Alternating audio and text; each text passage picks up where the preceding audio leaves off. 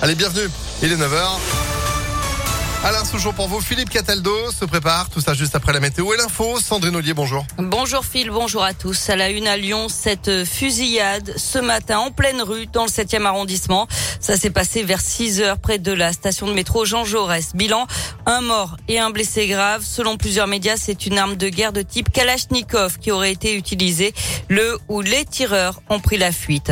Une pollution à Pierre Bénite dénoncée par une enquête journalistique. Des perfluorés, des polluants toxiques ont été retrouvés près des sites industriels de la commune dans l'eau potable, le sol, l'air, le lait maternel. 200 000 personnes de la métropole seraient potentiellement concernées par cette pollution. Enquête à voir euh, demain soir en partie sur France 2 dans Envoyé spécial.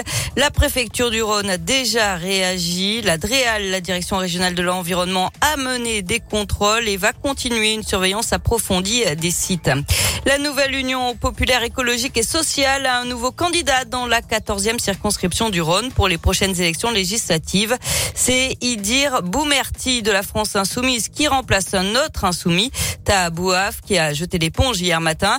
Idir Boumerti est adjoint à la ville de Vénissieux, dont la maire, la communiste Michel Picard, visait elle aussi l'investiture. Le coup d'envoi du bac aujourd'hui, quelques 520 000 lycéens passent les épreuves de spécialité avant d'affronter la philo. Ça, ce sera au mois de juin. Résultat du bac au mois de juillet. Le Lyon BD Festival, c'est dans un mois. Rendez-vous incontournable du 9e art à Lyon les 10, 11 et 12 juin prochains. Venez découvrir le monde de la bande dessinée. Sur ces trois jours, des auteurs français et étrangers vont rencontrer les festivaliers lors de masterclass, d'ateliers, d'expositions et de séances de dédicaces. Et pour cette 17e édition, la programmation est riche et internationale, comme l'explique Nicolas Picato, le directeur du festival. On est à près de 200 autrices et auteurs. On est à une vingtaine de maisons d'édition qui auront des stands. On, a, on est à 20 expositions. Ce dont je suis le plus fier, c'est les 20 expositions, parce que je pensais pas du tout qu'on arriverait à faire ça. Et en fait, on a créé des expositions euh, jusqu'au dernier moment pour mettre en avant les auteurs étrangers qui sont euh, des stars dans leur pays et que les gens ne connaissent pas ici. Donc on a des créations originales. On a 8 expositions internationales, enfin non françaises, des auteurs de 16 pays différents. Donc je pense que cet axe international est, est solide, visible et sera très visible justement par les expositions.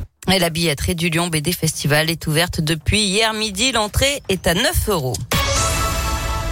Du foot, Jean-Michel Aulas écrit une lettre ouverte aux supporters. Il dit comprendre leur déception alors que le club ne jouera sans doute pas de Coupe d'Europe la saison prochaine. Il explique que l'OL entre dans un nouveau cycle chez les garçons et qu'il espère prolonger les contrats de Maxence Cacré et de Ryan Cherky.